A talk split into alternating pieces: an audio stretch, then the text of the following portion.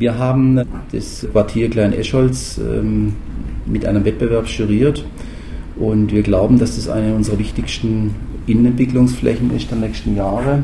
Der Oberbürgermeister hat ja gemeinsam mit uns und äh, dem Gemeinderat ja schon gesagt, dass wir dort vor allen Dingen natürlich auch Platz schaffen wollen für gemeinwohlorientierte Investoren äh, wie Genossenschaften, wie das Mietshäuser-Syndikat und auch ähnliche Gruppen, äh, weil wir glauben, dass das ein Gebiet ist, was sehr zentral in der Stadt liegt, was sich auch hervorragend eignet für preiswertes Wohnen in der Stadt ähm, und wir da einfach auch eine Art Musterquartier entwickeln wollen, was natürlich auf der einen Seite preiswertes Wohnen ermöglicht, auf der anderen Seite natürlich auch die Herausforderungen annimmt, die äh, wir derzeit auch haben. Natürlich nicht nur das Thema Klimaschutz, es geht um das Thema Verkehr, es geht um das Thema äh, Energiekonzept äh, und so weiter und so fort. Was für Planungsschritte stehen denn nun beim Baugebiet Klein-Escholz an? Dazu Babette Köhler vom Stadtplanungsamt. Die Details sind jetzt natürlich wichtig. Es wird sehr viel äh, an Untersuchungen notwendig, wie in jedem Baugebiet, ähm, was die Erschließung angeht, was die tatsächliche Ausgestaltung der Freiräume angeht. Das muss im Detail geplant sein. Die Entwässerung muss funktionieren. Nicht zuletzt äh, haben wir auch ein Artenschutzthema auf dieser Fläche, also die Mauereidechse, die dort ähm, relativ groß, äh, in großen Bereichen, aber immer nur punktuell vorkommt soll neue Lebensräume finden, muss sie auch nach artenschutzrechtlich und diese neuen Lebensräume müssen wir konzipieren und wir müssen sie anlegen, damit die Tiere, die jetzt verteilt sind über das Gebiet, dann dorthin umziehen können oder umgesiedelt werden können, bevor die Bauarbeiten beginnen. Das heißt, da liegt einfach ein bisschen Zeit drin.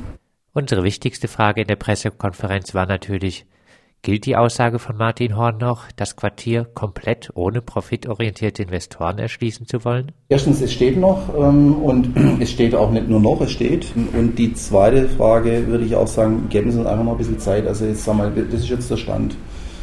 Ähm, wir werden parallel dazu jetzt, ähm, das kann ich jetzt auch sagen, aber da kommen wir mal in der nächsten Pressekonferenz in den nächsten Wochen nochmal auf Sie zu, beim Thema Dietenbach, äh, auch das Thema Vermarktung jetzt anleiern, insofern als wir dort einen Prozess starten, wo, wir uns mit der Frage auseinandersetzen, wer soll da wohnen, wie wollen wir die Vergabe orientieren, an welche Kriterien richten wir uns da aus.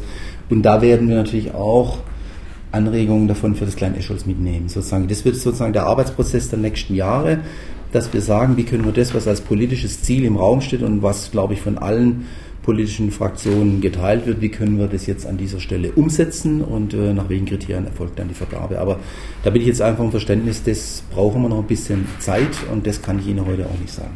Kann man rechtlich überhaupt die profitorientierten Investoren ausschließen? Das fragte Simone Lutz von der Badischen Zeitung. Ähm, es werden Kriterien aufgestellt für die Vergabe, nicht gegen die Vergabe. Äh, und diese Kriterien für die Vergabe, die beinhalten natürlich auch nicht direkt die Profitorientierung, sondern die beinhalten bestimmte andere ähm, Facetten zum Beispiel eine Gemeinschaftsorientierung, ähm, das ähm, Bauen in Gruppen, die Frage, ähm, siedle ich Familien dort an, äh, reserviere ich vielleicht Teile auch wirklich für die ansässige Bevölkerung oder Menschen, die im Stadtteil ihren Arbeitsplatz haben. Das sind ja alles so Kriterien, die uns wichtig sind. Wir möchten ja wirklich für den Stühlinger ein Wohnquartier entwickeln und wir möchten, dass es eine gute Mischung kriegt. Wir möchten den Menschen, die sich sonst am Wohnungsmarkt nichts leisten können, in diesem Gebiet möchten wir eine Chance geben an der Stelle. Und ich denke, wenn wir dieses Kriteriengerüst zusammen haben und die Kriterien müssen dann auch gewichtet werden, dann werden sich die richtigen Leute darauf bewerben und auch den Zuschlag kriegen. Also wir werden unseren Ehrgeiz da dran setzen, das auch rechtssicher zu machen. Also wir haben ja da eine gewisse Erfahrung, dass gegen viele Dinge äh, in der Stadt geklagt wird, aber die letzten Prozesse haben wir jetzt auch alle gewonnen. Und wir werden auch uns da anstrengen, dass wir das politische Ziel umsetzen können und das so rechtssicher machen. Wird es ohne die Investoren denn genug Interessentinnen geben? Also die Sorge, dass man da jetzt niemand findet, sozusagen aus diesem gemeinwohlorientierten Bereich, äh, die habe ich nicht. Die Grundstücke werden sicherlich an solche Interessenten abzugeben sein. Es wird möglicherweise sogar eine Situation äh, da sein, dass das nicht reicht. Ist die Stadtbau auch mitgedacht? Stadtbau ist auch mitgedacht, es sind die klassischen Genossenschaften mitgedacht, es sind die kleinen Genossenschaften mitgedacht, das Mietshäuser-Syndikat mitgedacht, all das sind Themen, die für uns eine Rolle spielen. Ein beliebtes Stichwort der Stadtplaner ist mittlerweile stets der Begriff Freiraum. Deswegen hatten wir immer gesagt, Leitthema ist gärtnerische Nutzung und es ist toll aufgegriffen worden in diesem Entwurf, der eben auf den Dachflächen zum Teil mit Gewächshäusern, zum Teil mit Dachgärten, aber auch zwischen den Häusern mit gemeinschaftlich, aber auch privat nutzbaren Gartenflächen das Thema sehr schön aufgreift. Die Gärten, die momentan das Gebiet prägen, wird es in Zukunft aber nicht mehr geben. Was natürlich wegfallen wird, und da, das darf man nicht beschönigen, sind die vielen privat genutzten Kleingärten, die jetzt in dem Gebiet sind. Die wird es dort nicht mehr geben in dieser Form. Die Menschen, die da jetzt gärtnern, sollen noch bis 2021 einschließlich ihre Gärten nutzen können. Die wichtigste Änderung für den Verkehr wird sein, dass die Sundgauallee im Bereich des Baugebiets nicht mehr vom Autoverkehr genutzt werden soll. Die Kfz-Erschließung funktioniert eben künftig nicht mehr über die Sundgauallee, die im Moment ja hier so schräg durchläuft. Man kann es da noch ein bisschen erkennen. Dies ist aber jetzt nur noch ein Radweg auf dieser grünen Seite der Abbildung. Das rote zeigt, wo künftig auch äh, PKWs fahren können und auch Lieferverkehr. Man sieht, dass das neue Quartier hier eine Haupterschließung hat, wo auch Durchgangsverkehr möglich sein soll, wenn auch mit diesen Ecken wahrscheinlich nicht mehr in dem Maße, wie er bisher möglich ist. Und man sieht, dass es da eine hintere Erschließung gibt, wo die Anwohner dann natürlich auch die einzelnen Gebäude, die hier im hinteren Bereich sind, erreichen können. Im westlichen Teil von Klein-Escholz soll eine gemeinsame oberirdische Garage, aber auch eine Tiefgarage entstehen wenn wir über preiswertes Wohnen reden, dann sollte man wirklich mal die Sachen angucken, was wirklich wichtig ist und was wehtut. Und das sind zwei wesentliche Themen. Das eine ist tatsächlich der Grundstückspreis. Den haben wir hier ein Stück weit äh, insofern im Griff, als wir das Gelände ja von der äh, Bundesimmobilienagentur kaufen wollen und dann natürlich auch zu Festpreis vergeben wollen. Ähm, und das zweite Thema sind das Thema äh, Pkw-Stellplätze, die wirklich sehr teuer sind, insbesondere wenn sie als Tiefgarage ausgeführt werden. Als äh, Hochgarage sind sie natürlich auch nicht umsonst. Äh, das heißt, es kostet auch Geld, aber das ist natürlich deutlich, deutlich äh, weniger. Und äh, das sind, glaube ich, zwei wesentliche Beiträge, die wir auch planerisch zum Thema preiswertes äh, Wohnen leisten können. Andere Beiträge müssen dann auch von den Bauherren kommen, nämlich die Frage, wie viel Quadratmeter brauche ich eigentlich und wie organisiere ich das Ganze und so weiter und so fort. Aber das ist das, was wir planerisch da auch im Wesentlichen dazu beitragen können. Das wollen wir auch in dem Fall tun. Und gleichzeitig äh, verbindet sich damit sozusagen das Thema preiswertes Wohnen beim Verkehr natürlich auch mit dem Thema Klimaschutz, mit dem Thema autoreduziertes Leben, weil das natürlich auch eine gute Möglichkeit ist, so eine Garage dort auch verschiedene Carsharing-Angebote anzubieten, Bikesharing-Angebote und so weiter und so fort.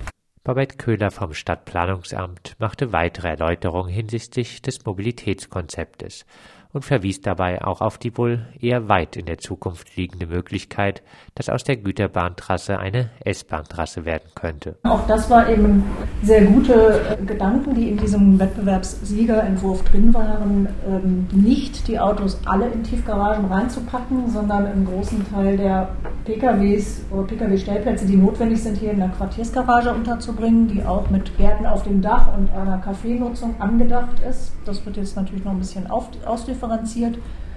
Aber der Vorteil ist, dass die, der Verkehr, sagen wir mal, wenn er von außen kommt und in der Stadt braucht man ja nun kein Auto, das heißt, äh, die Bewohner werden, wenn sie mit dem Auto nach Hause kommen, wahrscheinlich von außen kommen, werden über die Sundgau-Allee kommen, können direkt ihr Fahrzeug hier dann lassen.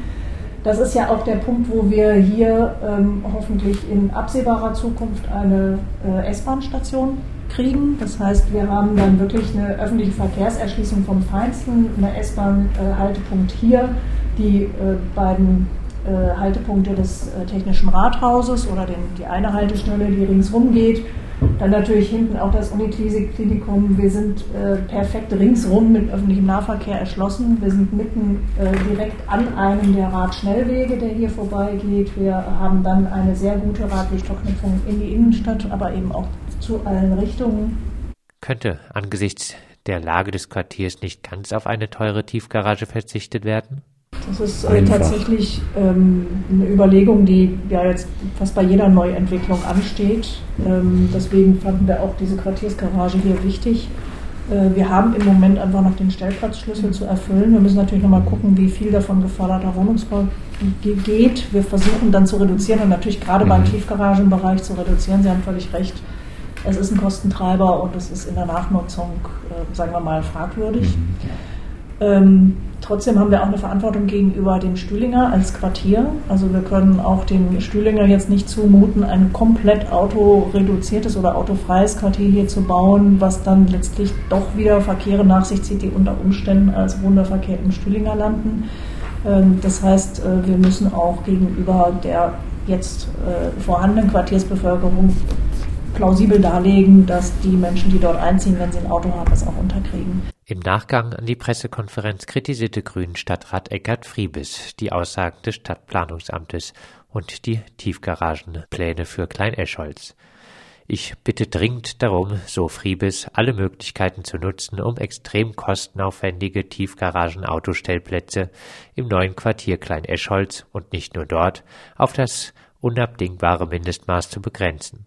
Falls erforderlich, könnte dies auch mittels einer entsprechenden Fortschreibung der geltenden Stellplatzbeschränkungssatzung geschehen.